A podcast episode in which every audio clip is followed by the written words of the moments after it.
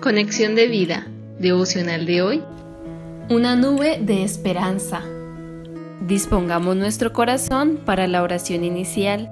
Señor mi Dios, hoy derramo mi corazón delante de ti, intercediendo en medio de esta situación tan difícil que el mundo está afrontando.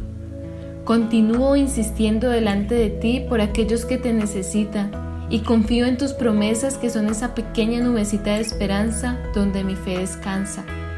Sé que vendrá una gran lluvia de bendición y salvación sobre esta tierra. Amén. Ahora leamos la palabra de Dios. Primera de Reyes, capítulo 18, versículos del 41 al 44. Entonces Elías dijo a Acab, Sube, come y bebe, porque una lluvia grande se oye. Acab subió a comer y a beber, y Elías subió a la cumbre del Carmelo y postrándose en tierra puso su rostro entre las rodillas. Y dijo a su criado, Sube ahora y mira hacia el mar. Y él subió y miró y dijo, No hay nada. Y él le volvió a decir, Vuelve siete veces. A la séptima vez dijo, Yo veo una pequeña nube como la palma de la mano de un hombre que sube del mar. Y él dijo, Ve y di a Acab, unce tu carro y desciende para que la lluvia no te ataje.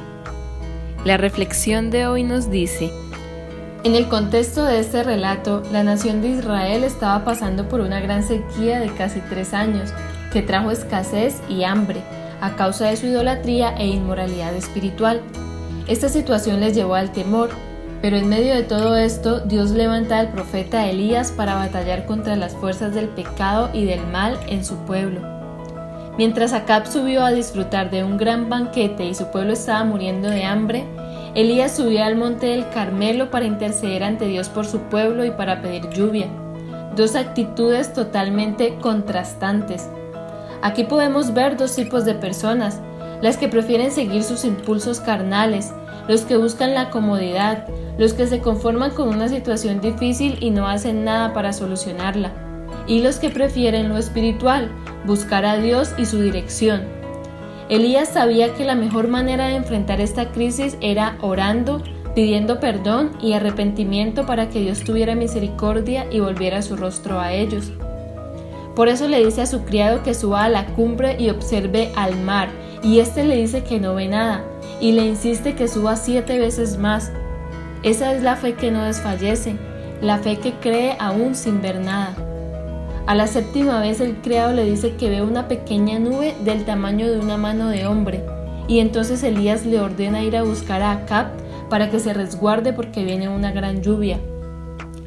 Recordemos que Dios derrama bendiciones con pequeños comienzos hace que visualicemos una nubecita de esperanza en medio de situaciones difíciles y nuestra fe es la clave. Por eso no sabemos cuántas veces tendremos que subir a la presencia de Dios e insistir en oración por la respuesta que llegará como esa pequeña nube que desató una gran tormenta. La fe de Abraham, que a pesar de su vejez confió en las promesas de Dios, como lo dice Romanos 4, 21 Tampoco dudó por incredulidad de la promesa de Dios, sino que se fortaleció en fe, dando gloria a Dios, plenamente convencido de que era también poderoso para hacer todo lo que había prometido. Es la fe que Jesús nos enseñó y comparó con una pequeña semilla de mostaza, que cuando se siembra tiene la capacidad de dar un gran árbol. Es una fe sobrenatural que va más allá de nuestra razón y nos hace confiar plenamente en la respuesta de Dios aunque no la visualicemos. ¿Estamos plenamente convencidos que Él cumplirá sus promesas? Visítanos en www.conexiondevida.org. Descarga nuestras aplicaciones móviles y síguenos en nuestras redes sociales